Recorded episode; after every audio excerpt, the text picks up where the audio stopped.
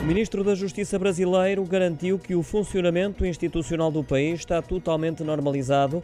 Em conferência de imprensa realizada esta segunda-feira, Flávio Dino fez um balanço das operações de repressão aos responsáveis pelas invasões do passado domingo à sede da presidência do Congresso e Supremo Tribunal Federal em Brasília.